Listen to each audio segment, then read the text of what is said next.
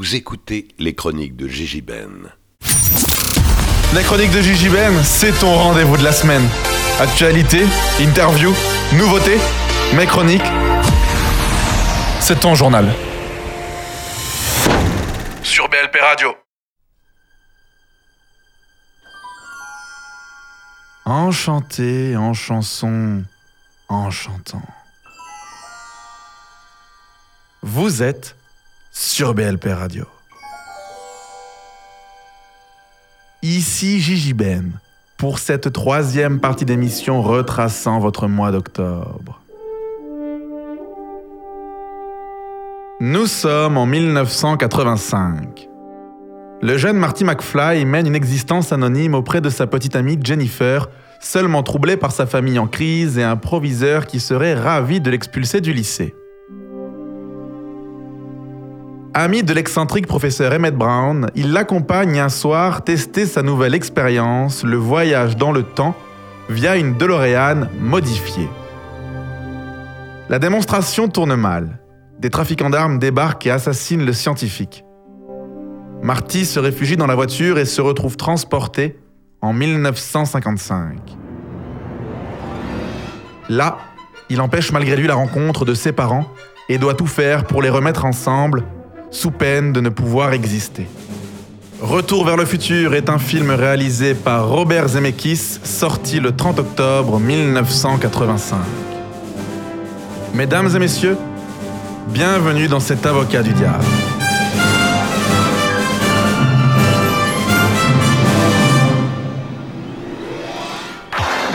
Steven Spielberg présente Retour vers le futur, un film de Robert Zemeckis. Marty mène une existence banale. Aucun McFly n'a jamais laissé la moindre trace dans toute l'histoire de Hill Valley. Vous savez l'histoire Elle va changer. Et 1985 n'est vraiment pas son année.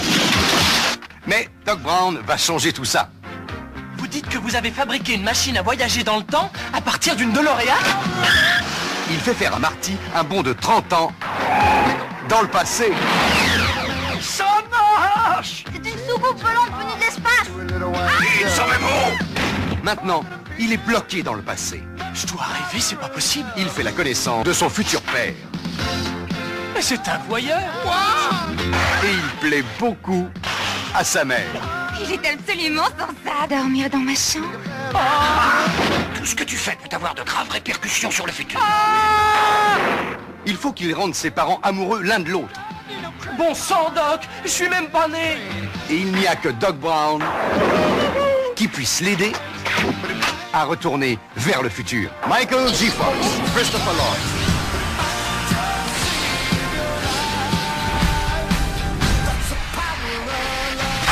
Retour vers le futur.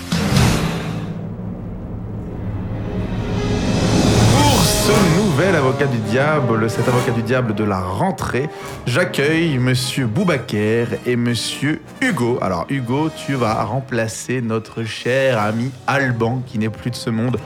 Je Paix à rigole. son âme, paix à son âme. il est parti, il s'en est en allé loin de chez nous. Boubaker, là je le sens, il est en mode. Il va revenir, il va revenir. Bon, en tout cas, je vous remercie d'être venu. C'est super sympa. Il est donc à présent temps de démarrer cette, cette année bien, bien, bien, bien compliquée pour le monde du cinéma. Euh, vous remarquez qu'on est en train, du coup, euh, chers auditeurs, chères auditrices, de discuter euh, autour d'un film qui a maintenant plus de quoi Plus de 30 ans Donc, euh, Euh, c'est 35 ouais, ans, je crois, cette année d'ailleurs. Je crois qu'ils vont fêter les 35 ans cette année. Il y a moyen, il y a moyen. Ils ressortent tous les films en 4K, je crois. 95 Bah, le, dernier- 95. le- le troisième est sorti en 90, le premier il était en 81 je crois, le deuxième, troisième il devait être en 87. Ah je sais plus, j'ai un trou de mémoire. Dans tous les cas, J'ai pas révisé hein. Retour Excuse-moi, vers c'est le pas futur de Monsieur Robert Zemeckis. euh, Coécrit coécrit par Bob Gale, euh, produit par Spielberg. Quoi. Ça ne rigole plus. Cette trilogie, on peut le dire, fut un carton. Jusque-là, ça ne choque personne. Mais, chers auditeurs, il va falloir pour l'un des deux avocats présents autour de cette table démonter ce fameux chef-d'œuvre, entre guillemets, du coup, puisque l'avocat du diable doit donc défendre le film contre l'avocat qui devra donc l'attaquer. Pour cette toute première émission. Je vais demander à Boubaker d'attaquer Retour vers le futur. Quant à Hugo, tu auras la lourde tâche de le défendre. Fais attention, car tu verras Monsieur Boubaker, Maître Boubaker a de l'expérience. Il est là depuis maintenant, pouf, c'est sa cinquième année euh, de chronique. Ah, et ça, ça, ça, ça- ça- et, et ça Ah passe bah, vite. je vais prendre cher. Je vais prendre cher. Je vous rappelle juste. Je serais bon joueur. Oh bah, est-ce que c'est vrai ça? Je vous rappelle juste les règles de cet avocat du diable. Vous devez vous vous voyez. Pour prendre la parole, vous devez me vous voyez, à savoir moi, votre honneur. Objection, votre honneur. Je vous la donne ou pas. D'accord. Et enfin, dernière chose, lorsque vous vous parlez entre vous, évidemment, Maître Boubaker, Maître Hugo. Vous n'êtes donc plus deux étudiants travaillant le cinéma, vous êtes deux avocats. J'ai- J'aimerais juste avant, juste avant de commencer cette petite joute verbale, j'aimerais euh, ouvrir une petite parenthèse, quelques petites minutes, parce que il est vrai que on va parler de Retour vers le futur, mais il y a bien un autre film qui, je pense, a, a dû marquer euh, le box-office et l'actualité Et cinématographique. qui parle de voyage dans le temps. Qui parle aussi de voyage dans le temps, bien entendu. Par- je veux bien parler du dernier de Christopher Nolan, c'est-à-dire Tenet.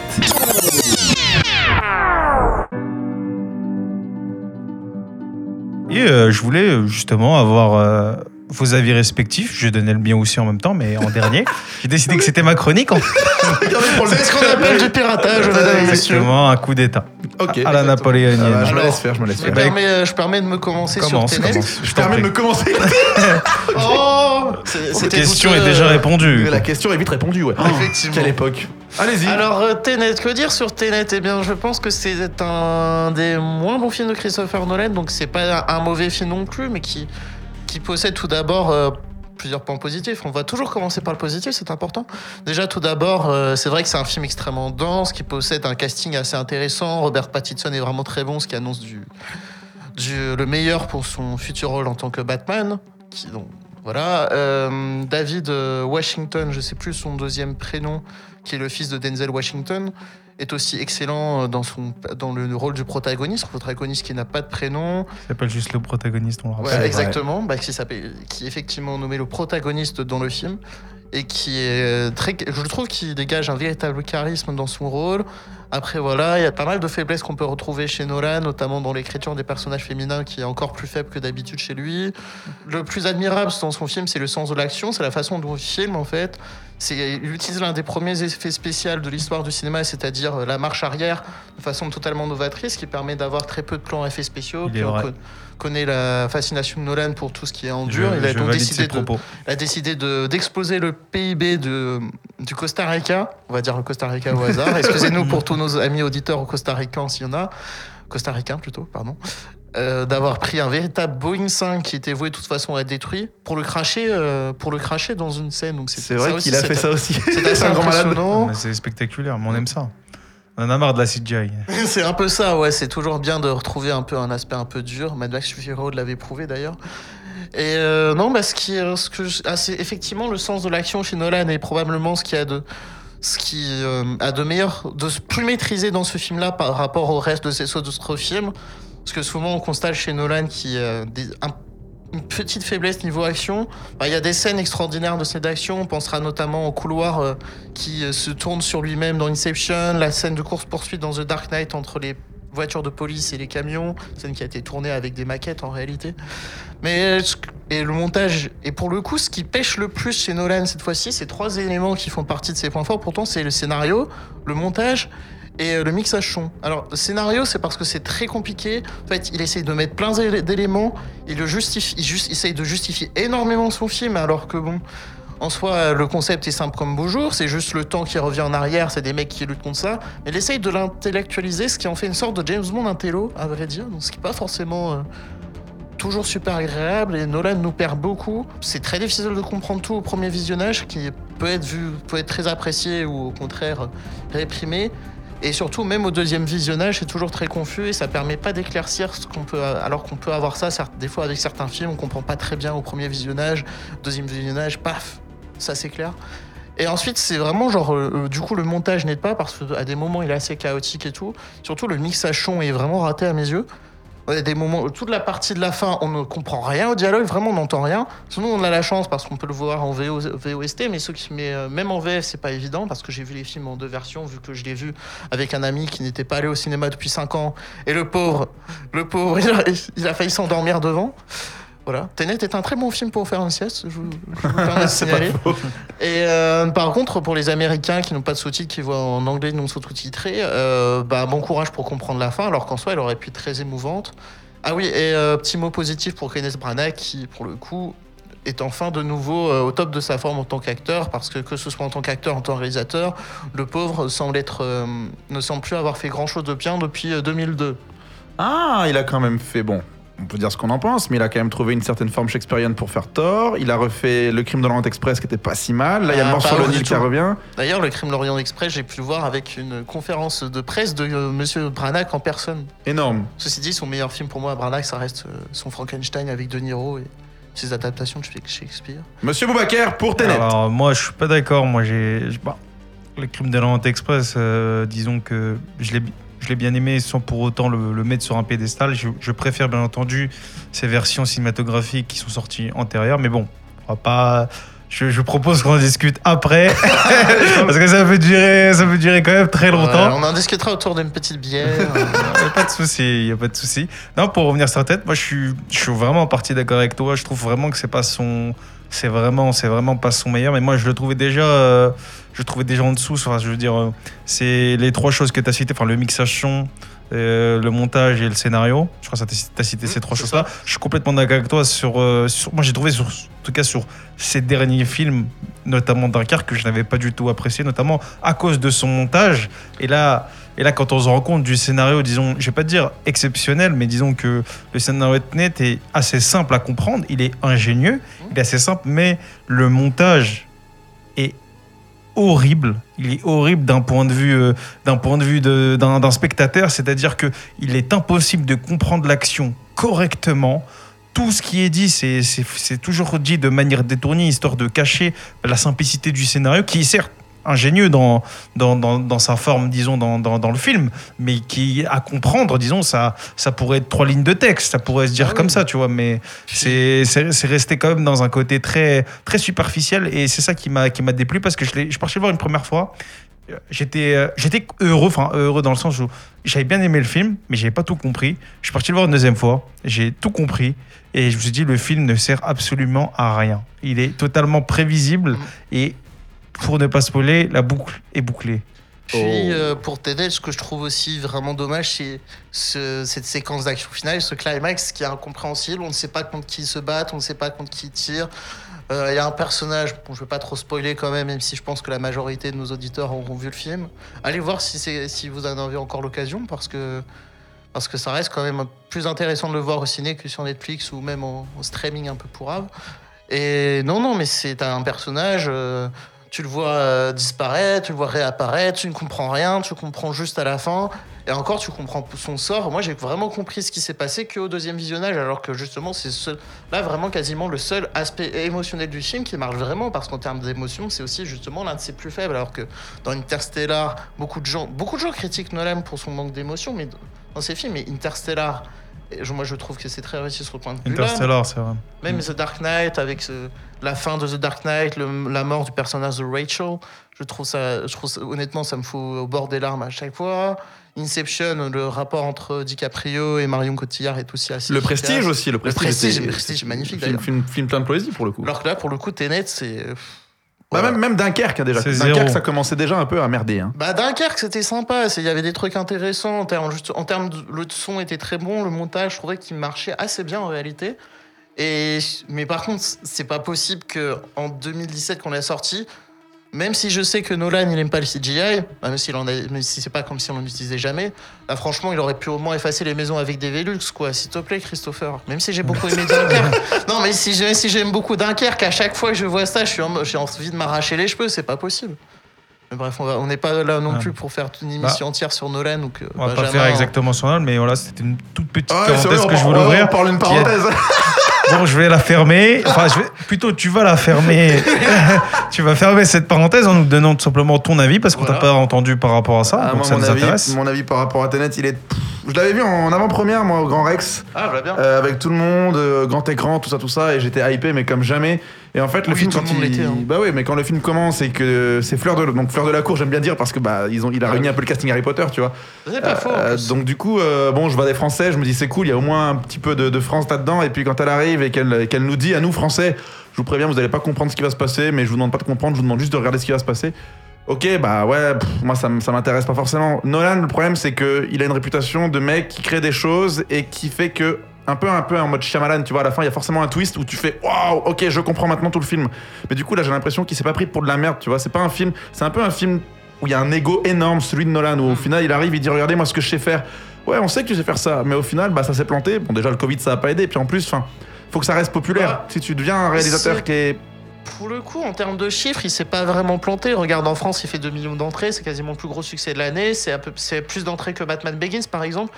Et aux États-Unis, c'est aussi parce que les plus gros réseaux de salles, ty- type Los Angeles ou New York, sont fermés. Mais par contre, le des meilleurs exemples à donner, c'est le box-office chinois.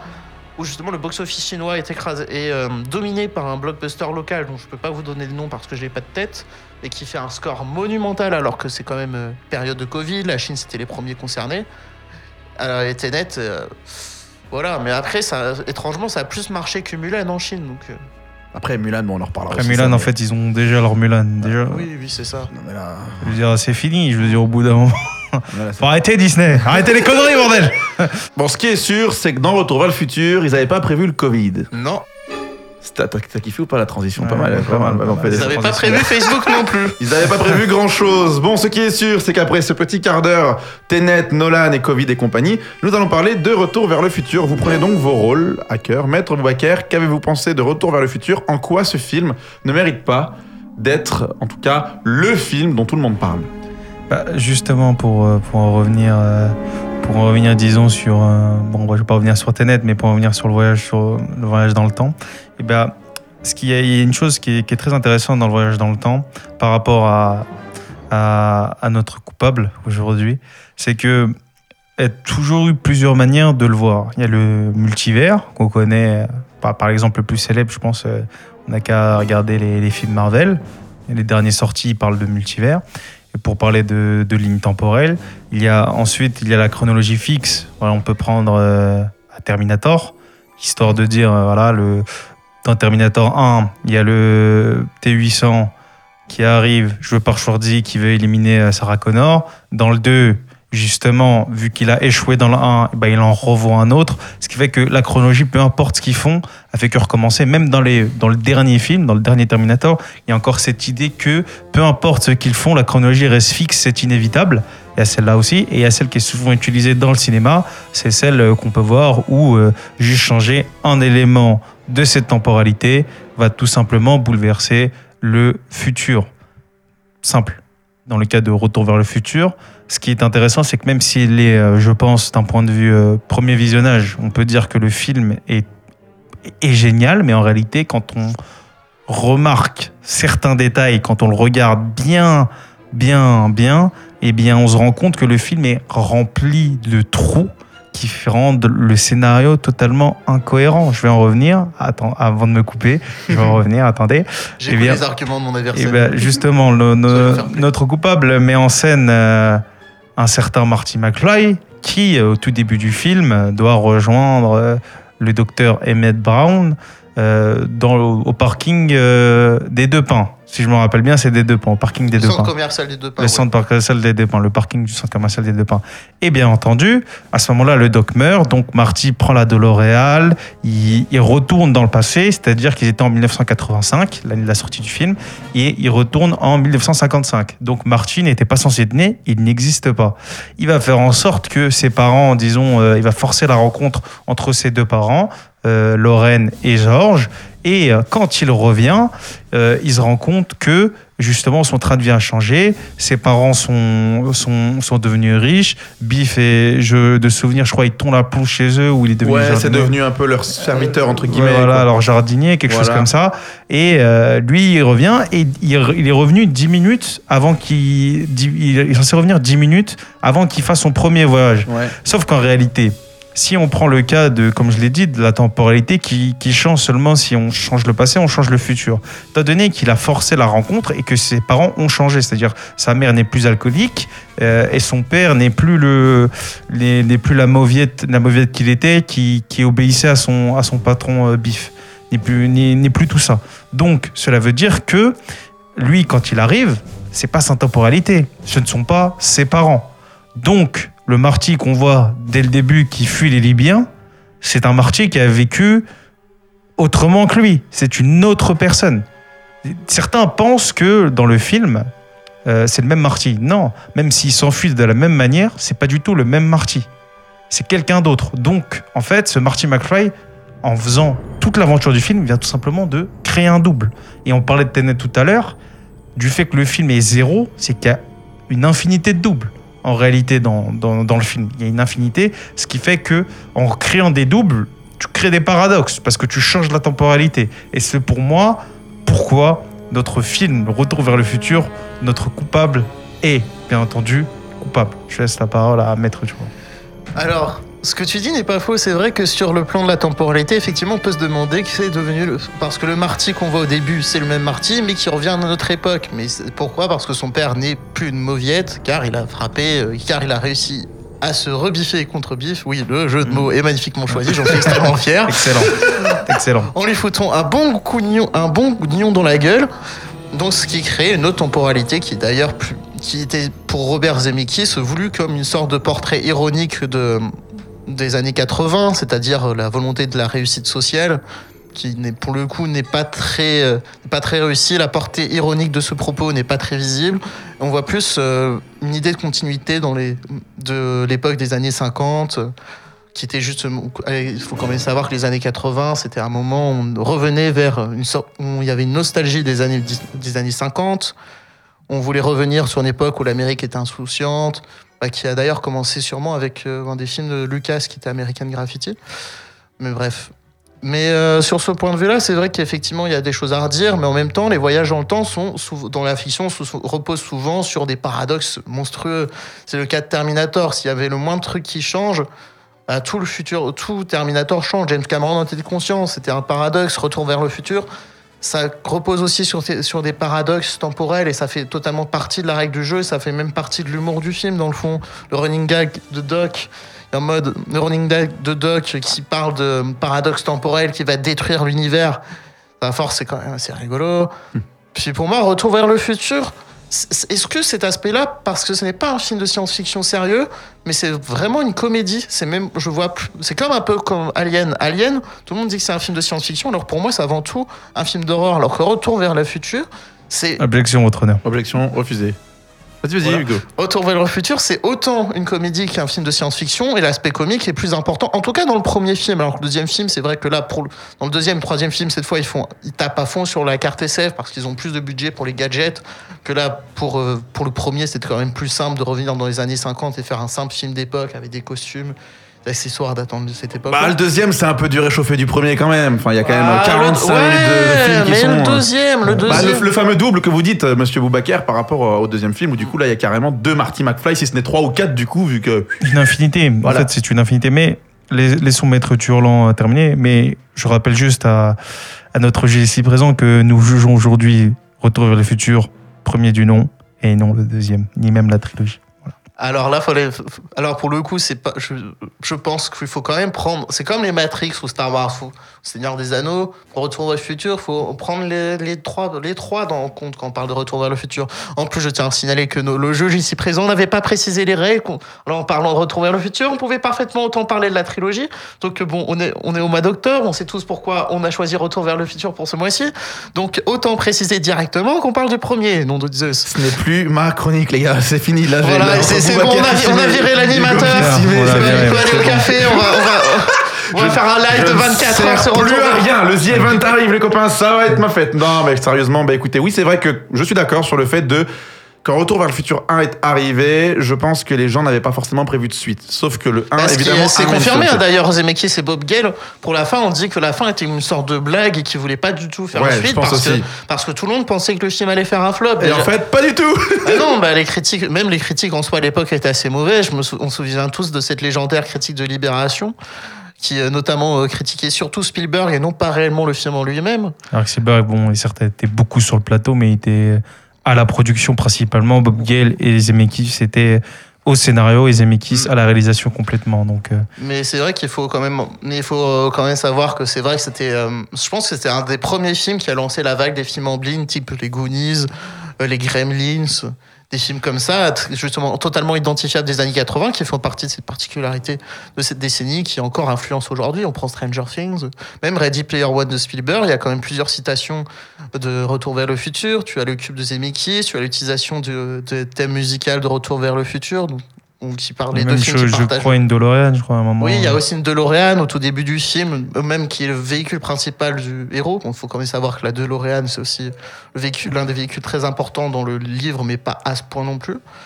Et tu as aussi le même compositeur, qui est Oh. d'ailleurs Alan Silvestri, qui est d'ailleurs, le, je crois, le seul compositeur en dehors de John Williams à avoir travaillé avec Spielberg depuis euh, euh, le film qu'il a fait juste avant euh, Les Dents de la Mer, dont j'ai un trou de mémoire. Mais pour revenir sur le premier Retour vers le futur, c'est vrai qu'il y a tous ces paradoxes temporels, mais pour le coup, je pense qu'il faut quand même prendre en compte que les auteurs ne l'ont pas pris au sérieux. Et ça peut être autant une critique que du jeu m'en foutisme, à vrai dire. Plus, ils sont plus dans... Objection, votre honneur. Objection accordée. Objection à t'accorder, écoutons, écoutons. J'essaie d'être gentil, je te, je te laisse parler, mais il y Ah, a des moments où il faut cher, attaquer. Je vais prendre cher, je vais prendre Il y a cher. des moments où il faut attaquer. En fait, moi je pense que justement, je pense qu'ils y ont pris un très grand soin parce que quand on regarde dans les détails, ils sont allés jusqu'à mettre vraiment à chaque fois des. euh, Ils, ils ont vraiment imaginé comment ça serait si. Euh, comment ça pourrait être plutôt si euh, Marty McFly irait dans le, dans le passé, tous les petits détails qu'ils rajoutent dans les dialogues, dans les comportements, etc. Et justement, cet argument ne colle pas. Ils font des erreurs, je pense, aussi grossières, alors que le projet de base, j'imagine le projet de base, existait bien avant même euh, euh, à la poursuite du diamant vert, qui était sorti juste avant, en fait. Il avait, il, il- il avait fait ce film-là avec, je crois, avec Douglas. Avec il, Douglas, est- ouais. il avait fait ce film avec Douglas justement parce qu'il voulait pas trop embêter Spielberg après trois fours. J'ai bien dit après trois fours qu'il avait eu, trois récents fours où Spielberg avait participé, il voulait pas trop l'embêter, il savait pas s'il allait marcher, etc. Il disait ouais c'est chaud. Donc justement, ils ont pris un très grand soin parce qu'ils ont remis Spielberg sur l'affaire, qui venait de créer sa propre boîte de prod. Ils ont re- ils l'ont remis dessus. Donc justement, ça devait être un. Certes, il devait peut-être penser qu'il allait pas avoir un franc succès, ou peut-être même. euh, Peut-être même qu'il disait, ah, peut-être qu'ils vont pas aimer, mais dans tous les cas, il y allait quand même avec un sérieux, puisqu'il a fait revenir, disons, une connaissance à lui qui venait créer sa boîte de prod. C'est l'un des premiers films que sa boîte de prod euh, produit, justement. Et donc, il s'est dit, let's go, on y met le paquet. Et il a mis le paquet sur certains détails, mais sur d'autres, non. Après, bien sûr, le film a bien sûr d'autres défauts. hein.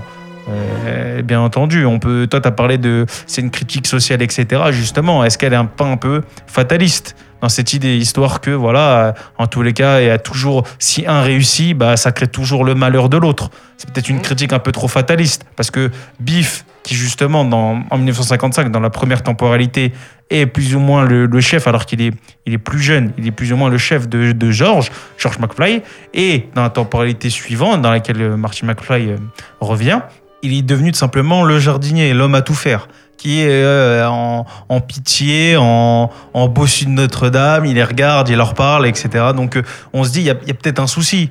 Il y a peut-être un, souci dedans. Je vous coupe, euh, cher maître Boubacar et cher maître Hugo. C'est la... Vous me parlez beaucoup de Retour vers le futur, mais est-ce que vous n'avez jamais envisagé d'attaquer le film sous l'angle que c'était peut-être aussi à l'époque un film considéré pour enfants?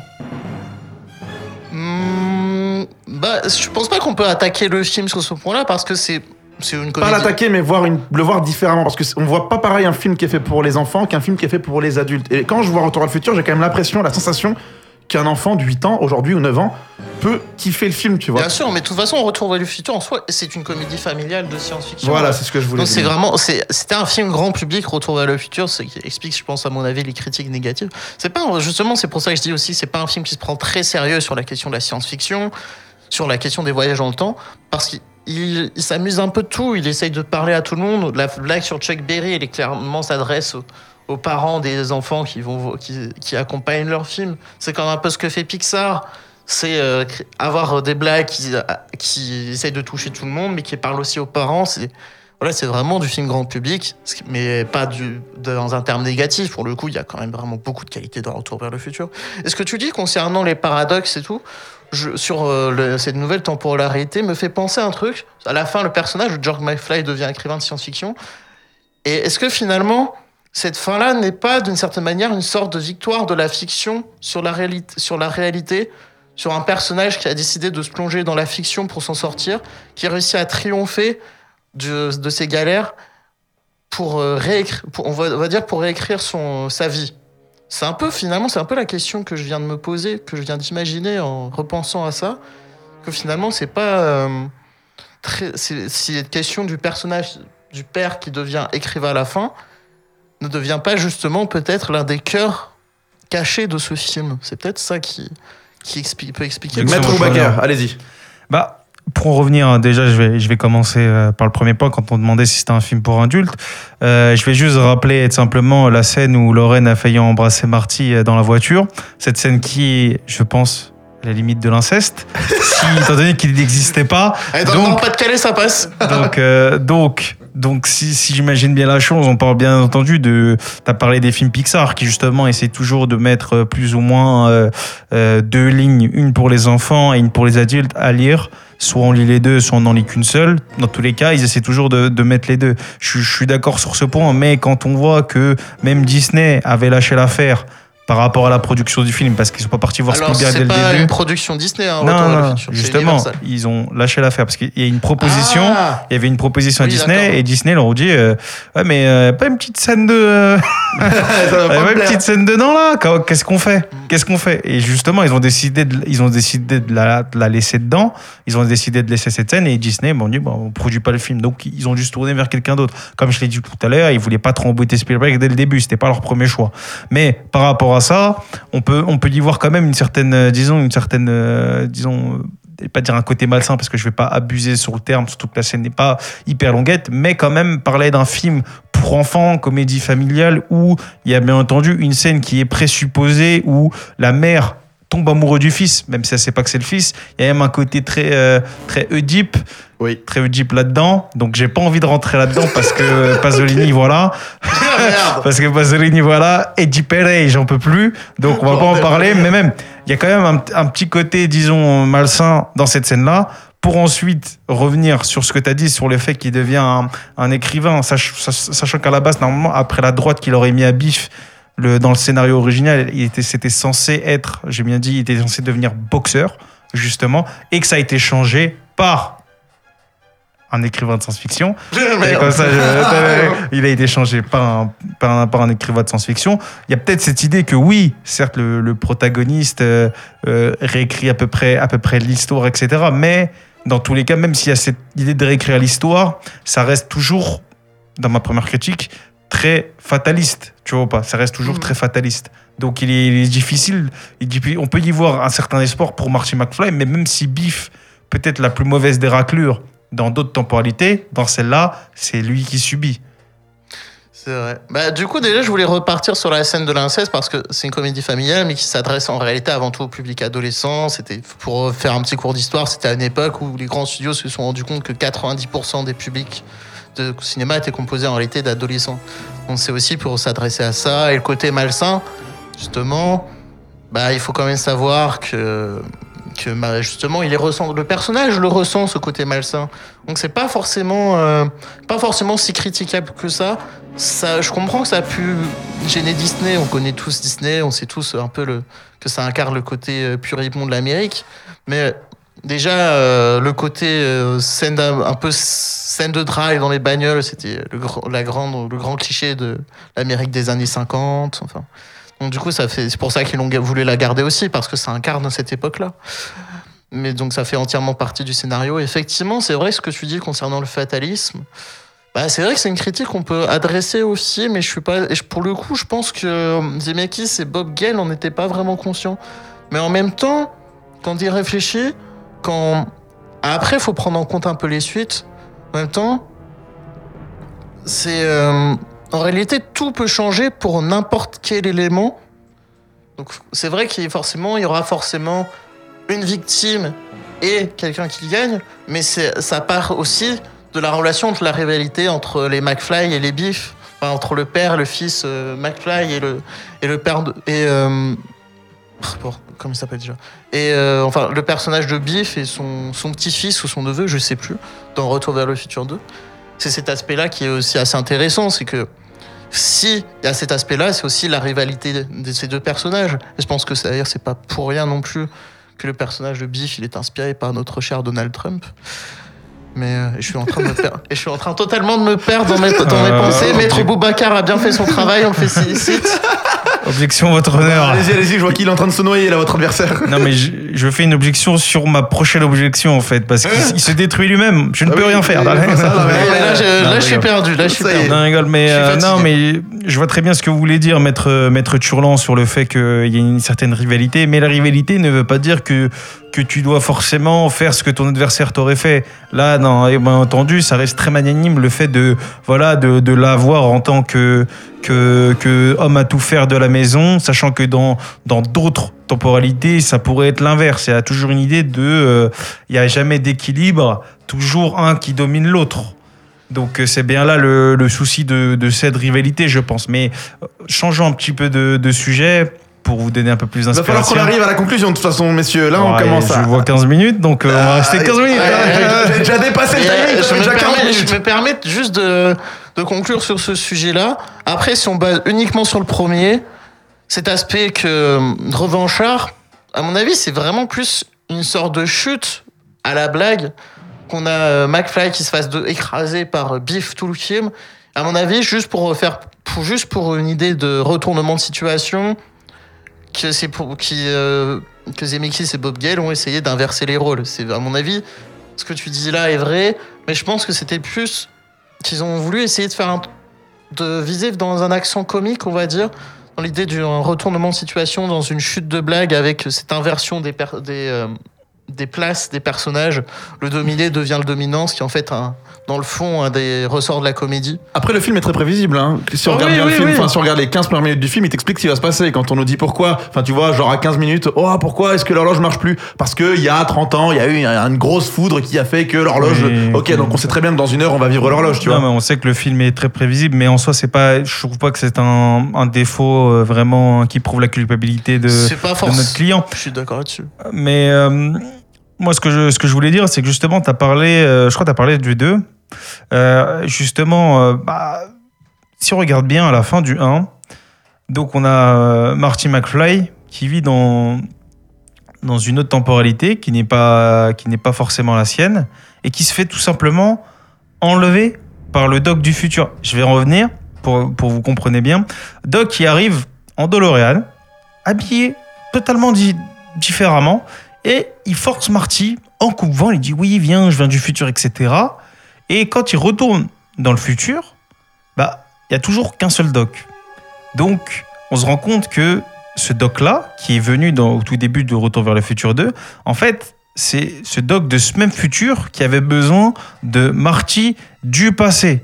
Ouais, ouais, je vois. Vous comprenez ou pas Ouais, ouais. Hmm. Bah, parce que c'est pas le même doc. Parce que normalement, si, si imaginons, ça serait notre doc à nous, le doc de, la temporalité de Marty qui va dans le futur, il est censé avoir deux docs. Sauf que là, il y en a qu'un seul qui vient, et quand il retourne dans le futur, il n'y en a toujours qu'un seul. C'est parce que ce doc-là, il presse pour pas que le, le doc qui doit être dans son labo, il dise, euh, il, il voit la supercherie. Ouais, mais le doc du 3 dans le western, il est pas au courant de tout ça. Il est pas du tout au courant, non. Donc, du coup, Lequel, Doc du 3, celui des années 50 ou celui de le Far West? celui dans le Far West. bah, euh, celui du Far West, c'est le Doc du 2. Le Doc du 2 qui vient en chercher Marty McFly. Il y a, pour moi, il y a deux, pour moi, il y a qu'un seul Doc qui en réalité qui a influencé. Tu vois, le Doc des années 50 qui comprend qu'il va crever dans les années 80 et que grâce à l'arrivée de Marty dans le passé des années 50, bah, décide de changer son futur à lui en contredisant totalement ses propres règles. Mais bon, on n'est plus à une contradiction près dans Retour vers le futur. Oui. Voilà, ça faut le reconnaître, il faut le savoir. Et euh, ensuite, donc voilà, donc le doc, donc le doc des années 80, il continue sa petite vie tranquillou. Après, bon, effectivement. On est en train de perdre, ça y est, on, on est en train de Ah perdre. mais c'est bon, J'en ai marre de ce scénario. Il je réfléchit, il réfléchit à ce que je dis. Vous avez réussi, Ah, monsieur il, a- il est pas con quand même. Il va se dire, oula, oula. C'est vrai, quand même. Et là, il réfléchit, va se dire, je vais plus jamais voir les, les films pareils. Ça y est, c'est. Ah là là, bah ouais. Non, je pense qu'au final, il y a toujours.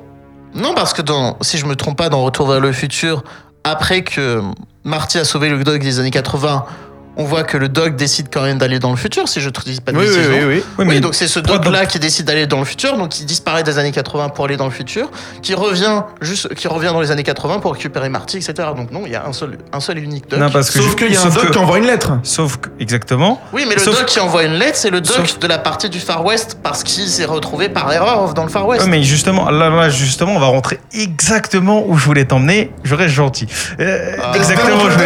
Est-ce que, est-ce que vous connaissez bien la série Rick et Morty Oui. oui, Est-ce oui, que oui. moi je C'est la bien, trouve, oui. moi je la trouve quand même exceptionnelle. Certains s'in- s'inspirent justement du film dont on parle, enfin plutôt de notre client. C'est dont on totalement parle assumé, aujourd'hui. oui. C'est totalement assumé. Et justement, moi, le seul reproche que j'ai à faire à Rick et Morty, mis à part que je trouve ça euh, génialissime, c'est que, étant donné que, en fait, ils peuvent tous se permettre, scénaristiquement parlant, euh, mettre euh, des clones, euh, ressusciter, euh, dont on enlève une jambe, on peut te remettre, euh, on peut revenir dans le temps, chercher un autre Morty, etc.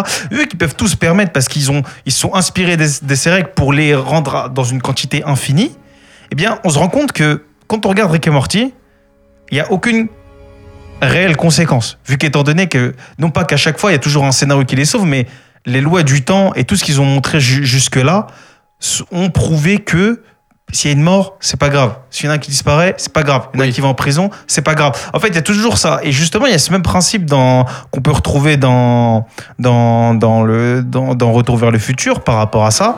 C'est que même s'il y a toujours ce côté très dramatique avec cette musique de Sylvester, etc. Tu vois, ce, ce genre de choses, il y a toujours un petit côté comme ça. Et c'est un petit effet cathartique aussi par rapport à Biff. Je pense que c'est là où tu voulais en venir. Tu voulais parler d'un effet cathartique. J'avais le mot, mais je voulais pas te le dire. J'ai plus l'habitude, j'ai pas l'habitude. Hein. Euh, Excusez-moi, c'est ma première émission. Aïe aïe aïe, ça ne rigole plus, hein, bah, me non, mais- là. Non mais, non, mais je, je reste, je, Oui, je- oui, je restez reste gentil. Par rapport à ça, bah, il y a un petit peu ce, ce même sentiment. En fait, quand on peut jouer les règles avec une infinité, et bah, on se rend compte que il y a plus, y a plus de réelles conséquences dans, dans ça. Surtout que à la fin du 1, parce que toi tu parles de la fin du 1, quand ils partent, euh, en gros, euh, ils repartent dans le futur. Ils disent cette fois direction le futur, c'est ça Tu parles de ça Bah justement, de base, Zemeckis et euh, c'est Galan, Bob Galan. hein. Bob Gale, Bob Bob Gale. Bob Gale, autant pour moi. Faut réviser ces dossiers, hein, euh, Ah. maître. Oui, il attaque. Ah, Oh, il, a compris, il a compris, ça me fait plaisir. Ça me fait plaisir. C'est vrai. Je lui ai tendu une petite perche, ça me fait plaisir. Euh, Bob Gale. Alors justement, ils n'avaient pas prévu de faire de suite, comme tu l'as dit juste Absolument, avant. oui. Et donc justement, en fait, ça c'est un, point noir, en fait, le fait qu'ils repartent tous dans le futur. C'est-à-dire que de base, s'ils partent tous dans le futur, c'est qu'ils sont tous revenus. Et quand Marty on lui demande, il est où le doc Il peut pas, il dit, je sais pas, je sais pas lui où? Il doit peut-être, enfin, il a, il dit pas, il est dans le futur ou quoi. Il sait pas exactement où il est. Et le doc qui arrive, il arrive justement dans une tenue bizarre et il lâche une phrase, je me rappelle, très, très intéressante. Tu vois pas, il dit justement, moins lancé sur son destin, mieux c'est. Et tout ça avec les expressions de Christopher Lloyd exceptionnelles. euh, magnifique, comme ça, moins lancé sur son destin, plus on en sait, euh, euh, mieux, mieux c'est. Tu vois, il dit, il dit quelque Plus chose comme ça. sait, Et justement, ça, prouve que, ça prouve que, en fait, ce doc-là, rien ne nous dit que, étant donné que, vu qu'ils sont allés dans le futur, t'es d'accord que de 55 à dans le futur, Doc, il, il peut né- nécessairement être en vie. Oui. Tu vois ou pas? Donc, pourquoi on en- pourquoi on n'a pas rencontré les deux? Pourquoi on n'en rencontre qu'un seul? Tout comme on a pu en rencontrer deux Marty McFly. C'est pour ça que je te dis, c'est pour ça que je te dis que je pense que le film, ils sont permis un petit peu tout n'importe quoi, notamment dans le 1, et ce qui fait que quand on joue avec les lois temporelles, bah, Ça part tout de suite ça, très très vite. ça, part, Alors- ça part tout de suite très, très vite. Je me permets de porter une objection à ce sujet parce que si on part sur le 2, on se rend compte qu'ils ont assimilé. Dans le 2, ils ont assimilé ce côté euh, double dû au paradoxe temporel, totalement assimilé. Quand Marty fait face à Biff, qui est devenu son beau-père, on se rend compte qu'il y a bien un autre Marty qui est en pension en Suisse, qui existe donc dans cet univers-là. Comprend aussi qu'on a un Doc qui est, inter- euh, qui est interné. Donc cet, aspect que tu critiques, et il a été assimilé dans les suites, dans le, donc qui permet euh, effectivement, il répond pas au trou qu'on peut, de ce qu'on peut considérer comme un trou dans le, tout premier. Mais par contre, il explique, euh, il explique bien certaines choses dans le 2 qui permettent de mieux comprendre les règles de ces univers-là. Et voilà. Très bien. Bon, on va commencer à arriver sur cette petite conclusion. Alors, Vous avez extrêmement bien défendu euh, vos intérêts, messieurs. Alors, je suis pas convaincu pour moi, mais si vous le dites, vous le non, dites. mais euh, moi je suis convaincu pour toi que tu façon, t'es bien, allez tu t'es bien débrouillé, hein, franchement, Hugo. Pour une première fois, ça Ouais, va. franchement, eh, eh, eh, Un peu tardif le- l'objection, j'attendais depuis tout à l'heure. Bon, il Ah, m'objecte, en mais je suis poli, euh, j'ai écoulé. il y, a de la j'écoute. con- il y a de la connaissance quand même. Hein. Là, Ah, bah, franchement. Et j'ai pas révisé mes dossiers. Non, mais on a hâte de te voir pour des films où tu vas Moi réviser aussi, je les pas révisés. Regarde, Ouais. Si ça m'a- si ça m'appelle pour euh, Trilogy Dark Knight, je viens direct. euh, Là, Ah. franchement, je peux faire un monologue de 4 heures. Aïe aïe aïe. Bon, dans tous les cas, écoutez, euh, chers auditeurs, je pense que vous l'aurez compris, Maître Boubacar, tu as tenu comme il faut ce- cette, cette, cet avocat Il du s'est bien diable. battu, Franchement, il s'est bien battu. mais t'as as quand même réussi à lui plomber le cerveau. Félicitations. Extraordinaire. Ça va venir, ça, c'est la Mais prochaine oui, fois, ce sera mais- plus compliqué Mais pour c'est important pour que, pour que Hugo arrive à dire à Boubacar. Il m'a perdu. Là, c'est qu'on est quand même sur un truc, tu vois. Pour que tu arrivé à faire douter le mec qui est en train d'essayer de sauver son truc, tu t'es dit, oula.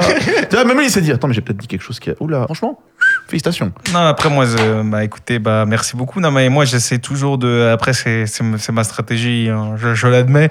J'essaie toujours d'amener euh, euh, mon adversaire sur mon propre terrain pour Regardez. ensuite mieux, mieux, mieux me repaître de Mais sa chair. Vous Non, avez mais aimé ou pas je rigole. futur, du coup Bien sûr. on Bah, bien aimé. sûr que j'adore Retour. Bien sûr, moi, mais je l'ai vu, euh, je l'ai vu très tard pour le coup. euh. Ouais, moi aussi, c'est vrai, je l'ai vu, je crois, j'ai 15, 15, 16 ans Ouais, par là. mais j'ai dû le voir au moment justement 25 octobre 2015 parce que c'est vrai que j'avais jamais vu avant parce que j'avais des parents qui étaient un peu chelous qui m'ont Je qui m'ont pas montré beaucoup de classiques de l'enfance. Je les aime quand même, mais bon, c'est critiquable. Jurassic Park, c'est pareil, j'ai vu que, euh, que à mes 18 ans. Oh Star Wars, j'ai dû voir à 13-14 ans, donc beaucoup de films de- que j'aurais dû, dû voir. Après Star Wars, ça arrêté il y a bien longtemps. Ils en ont fait trois autres il y a pas longtemps, mais faut pas trop, tu vois. Fait, pff, c'est pas- Euh, on, en fait un sur Star Wars 8 J'ai pas envie de parler de Star Wars 8. Je vous assure que j'ai Et Star Wars j'ai 9, beaucoup- Monsieur Boubacar Ah, Fuck Star Wars 9 c'est- Oh, bien C'est sûr. probablement le- le- l'un des plus. À part, euh, le- à part l'attaque des clones, je crois que Star Wars 9 est le pire de la Star saga. Wars 9, c'est un peu une suite d'X-Men, tu sais, le fameux. C'est un peu ça, ouais. Il y a de Le fameux X. ouais. J'ai compris pourquoi il y avait un bâton, tu vois, une croix. J'ai compris pourquoi ils ont fait ça. Ça y est. Non, Formidable. mais il est- c'est. Non, mais j'ai pas envie de parler. Reprenons le film. J'ai pas envie de savoir. Parlons d'un Mais, film. euh, ouais, non, mais. Parlons de vrais films. Mais euh, non, Retour vers le futur, ça reste quand même assez magique. Les trois, bon, évidemment. Vous avez préféré lequel, vous? Le 2. Et toi, Bouba Moi, je préfère le 1. Eh ben, moi, j'ai adoré le 3, les gars. C'est fou. Ah ouais? Ah ouais. Putain, D'ailleurs, j'ai dû faire un mémoire sur le western. J'ai j'ai parlé vite fait du 3 d'ailleurs. Non, mais le 3, euh, bah, après, c'est parce que le 1 et le 2, ils se ressemblent un petit peu quand même sur le ouais, truc, tu mais vois. le 3, je trouve que ça se répète beaucoup. Ça Après. reprend un peu. Ça n'innove pas beaucoup en, en Bah, comparaison il trouve le l'histoire d'amour le deux. avec Doc, il trouve des choses. Puis je C'est sais pas, vrai, c'est plus- mais c'est le, plus- c'est plus- le c'est plus deux. aéreux. le 2 est moins innovant que le premier, Le ne serait-ce que trois, même. Le 3 est plus Le aéré. 3 je est trouve. plus un délire. Il y a je plus trouve de que le 3 c'est paysages. plus, il- il Mais est le plus 3, appréciable parce que c'est- ça va plus dans le délire. Donc je peux comprendre qu'on l'apprécie beaucoup, surtout si on aime le western et qu'on comprend les références qu'il y a dedans. Notamment, je, je crois il y a- bah, y a celle de l'homme qui a tué Liberty Bah, Valance, évidemment, bien, bah oui, évidemment, bien évidemment. Donc euh, c'est sûr que euh, c'est sûr qu'on peut l'apprécier, mais je préfère le 1, disons pour euh, tout- en fait pour l'ingéniosité qu'a pu faire preuve euh, Bob Gale et, et Zemeckis sur, sur ce coup-là, c'était c'était impressionnant surtout avec le peu de moyens qu'ils avaient parce que comme j'ai dit, c'était l'une des premières productions de Spielberg, ils venaient de la lancer donc c'était pas des, des projets de ouf sur le 2 là, ils ont pu euh, ils ont Ah, pu le se 2, je crois lâcher. qu'il a eu euh, deux fois plus que de budget que le premier. Voilà, hein. donc c'est donc Bah, c'est le pour 3, ça que je pense qu'on peut mieux mais je Le trouve- 3 c'était plus cher, mais c'est, je, je me demande si c'est même pas celui qui J'aime le rapporté 1 pour sa simplicité. J'aime le 1 pour sa, pour sa simplicité sur tout ce qui est costume, etc. L'effet, tu sais, t'as parlé de l'effet 80s, euh, voilà, qui revient souvent, très très qu'on qu'on peut apprécier. Donc, euh, c'est sûr que j'aime bien. Après, voilà, j'adore le film, mais comme euh, je l'avais répété en, en off, voilà, il n'est pas exempt de, de tout défaut. Moi, je t'ai juste amené sur les défauts que je pense qu'ils étaient les, les plus attaquables dessus, mais tu vois pas, faut, toi aussi, il faut que tu essaies de, de m'amener sur euh, justement les points positifs. Genre la musique, réellement, euh, là, tu peux me massacrer. vrai, mais c'est juste Tu vois, bah, on n'est pas sur le sujet, mais c'est vrai, j'aurais pu Euh, parler de la musique, en fait- j'aurais pu parler du jeu d'acteur, Ouais. même du doublage français qui, quand même. Exceptionnel. Bah, Bah, coup, Richard Darbois est dedans, rien que ça, Bah déjà, ouais. c'est bon. Non, mais de toute façon, en, en termes de doublage français, il y, a deux films qu'il faut, il y a deux films au monde qu'il faut voir en VF les Retours vers le futur et euh, Dirty Dancing. C'est vrai. C'est ceux-là. Après, les Star Wars, Ouais. mais les, anciens les anciennes VF à la rigueur pour la trilogie d'origine. Je pense que euh, la VF, moi j'ai beaucoup de respect pour la VF en général. Je trouve que c'est euh, voilà être comédien de doublage, euh, c'est c'est quand même pas mal. Et je pense qu'il n'y a pas métier. que il y a pas que je pensais bah je sais que c'était une, Mm. une- euh, c'était genre une oxymore mais je veux dire en général, le, le taf est plutôt bien fait. Le, le seul problème, je pense, c'est qu'aujourd'hui, il y a tellement de production, que ça soit même- notamment. euh, Aujourd'hui, ont moins le temps, ils ne pas jouent que plus les films, ensemble, tu vois. pas- c'est je justement, pense que c'est devenu plus compliqué. En fait, c'est devenu très, très rapide. C'est lucratif maintenant. Voilà, Bah, voilà. en fait, c'est même pas tellement le- l'augmentation du nombre de productions. D'ailleurs, j'ai une anecdote à raconter vite fait sur le doublage du Lion. Mais euh, c'est surtout qu'en fait, le délai de sortie entre les entre le délai de sortie entre les sorties américaines et les sorties françaises, c'est tellement réduit. On a même parfois des films, des blockbusters, genre les derniers Star Wars sont sortis en France avant les sorties américaines. Que bah y a pas le temps de faire du doublage qui soit vraiment bon. Bon, les doublages des derniers Star Wars, des Marvel. Et puis ils ont, pas, ils ont mais- pas tout l'écran, hein. faut pas non plus la, la Reine des Neiges 2 ou quoi. Quand on a reçu Charlotte Elvion, elle me disait mais moi j'ai doublé euh, Elsa, euh, j'avais euh, un truc flouté et puis enfin, on avait les dessins et puis on y allait quoi. Là j'avais été j'avais été dirigé par Marjorie Franz qui était la voix de Cersei pour GOT saison 8. Ah. Elle nous a dit nous on a reçu la, on a reçu l'épisode, on reçoit l'épisode le vendredi soir, il sort le dimanche, ça veut dire qu'on a juste le samedi pour le faire. Et les- tu vois ce que je veux dire? Ah ouais, non, mais faut assurer. C'est devenu très euh, Bah, industriel, je trouve. Donc tu disais avant qu'on termine le doublage Sur de le Roi Lion. Bah en fait, je- si je dis pas de conneries, je crois que je connais le mec qui doublait euh, Simba, enfant, dans le Roi Lion. Pas parce que j'ai euh, j'ai une amie de mes parents, j'ai euh, une sorte de, de- la voisine de mes parents qui est un peu comme une grand-mère, qui, est, euh, qui est la tante de cet homme-là, donc je l'ai déjà croisé. D'accord. Bruno, Bruno Rougeul. J'ai rien compris. Ah merde Euh, Disons que je connais indirectement le doubleur de Simba, enfant. Ouais, je non, mais là, ça, fait- j'avais compris, mais je veux dire, quand t'es parlé dans les. Je connais un nom qui Moi, je connaît me une. suis dit, il allait parler, tu sais, il allait parler d'une- Shit On est en retour vers le futur. En fait pas du tout. Donc, tu le connais Et. euh. Et du coup l'anecdote Bah c'était ça. c'est de la merde. Franchement, coupe ça, coupe ça au montage. Non, garde, garde, garde. Attends, regardez ça. C'était le moment. Je vais, finir, par C'est donner un putain de même grâce à cette émission. Merci les gars, je vous remercie de l'invitation. Allez, ciao, bonsoir. Eh ben, merci à vous deux en tout cas pour cet avocat du diable. Ah, merci de m'avoir invité, franchement, ça faisait plaisir. Hein, va ça, valait le, retrouver. ça valait le transport en c'était cool. C'est sympa. Bon, vous, c'est reviendrez la prochaine fois pour un autre film. Je n'ai pas encore choisi lequel c'est. En- Dans, tous les cas, on ne sait même pas. Wars 8. On ne sait même pas comment va, va survivre le cinéma avec tout ce qui Bah, se passe. j'aimerais faire. euh, bon, je vais, je vais influencer tout le monde. C'est vrai que on fait beaucoup de films, euh, soit français, soit américains. C'est peut-être le temps d'aller sortir un petit peu de notre zone de confort, aller voir peut-être dans l'étranger, dans différents styles. Ça serait peut-être intéressant. Allez, D'accord. on prend, on prend, euh, on prend Parasite. Après, il faut que je trouve un film Ah. du coup étranger, populaire, que beaucoup de gens ont vu parce que les auditeurs, Ah, ils n'ont pas vu le il- film. il- Parasite. Euh, Parasite, putain, on en a parlé pendant toute l'année. C'est Ouais, Il formidable. n'y a pas que. le- Je sais pas, on peut, on peut essayer de trouver. Ok, bon bah écoutez, dans tous les cas, on se tient au courant. Euh, chers auditeurs, c'est terminé. Booba, Hugo, merci à vous. Ah, merci et à puis, toi. Et puis on se retrouve très très vite pour une Allez, prochaine émission. Ciao. À dans une prochaine galaxie.